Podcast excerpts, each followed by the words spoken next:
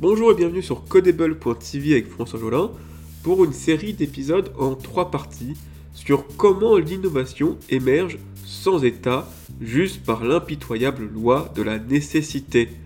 Dans cet premier exemple, nous allons nous intéresser au début de l'automobile, car l'automobile vient historiquement d'une pénurie de baleines.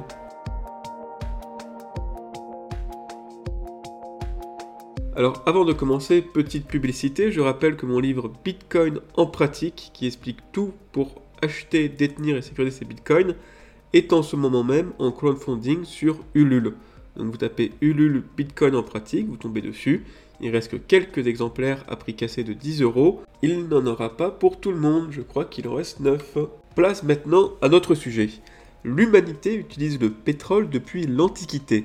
Son mode d'extraction est particulièrement laborieux. Comme son nom grec l'indique, pétrole signifie huile de roche.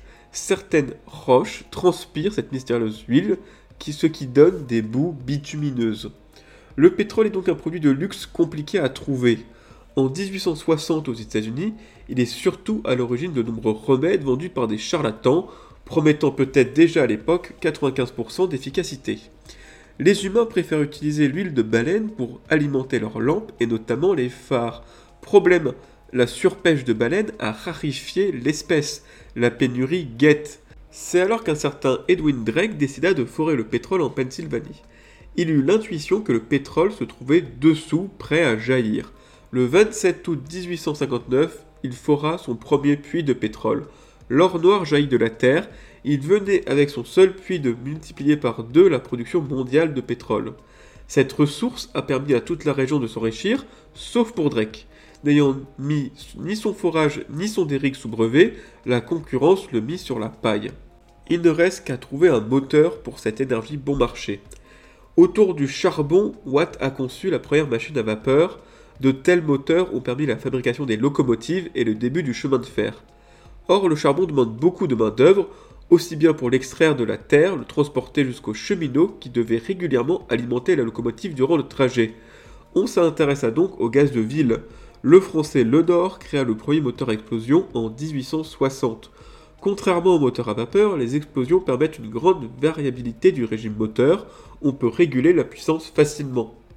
Ensuite, Laroche théorisa le moteur à 4 temps, puis l'ingénieur allemand Otto réussit à perfectionner la machine et surtout à l'industrialiser. Le gaz restait pourtant dangereux, son stockage et son transport peuvent provoquer des explosions. Il faut attendre Daimler, qui est encore aujourd'hui derrière l'entreprise de Mercedes, pour concevoir un moteur 4 temps à explosion fonctionnant au pétrole. Cette énergie sort d'elle-même de terre comme le gaz, mais nécessite peu de main-d'œuvre comme le charbon.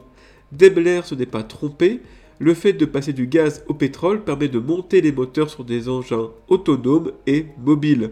L'essor de la voiture pouvait commencer il n'y a pas d'État ni de grand commissaire au plan pour concevoir la voiture. Car oui, tout cela n'est qu'une suite d'éléments fortuites.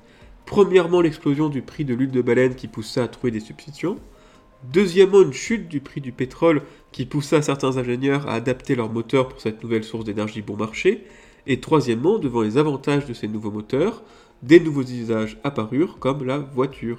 Et voilà donc comment une simple pénurie de baleines au début du siècle dernier donna naissance à l'industrie de l'automobile et changea à jamais la face du monde.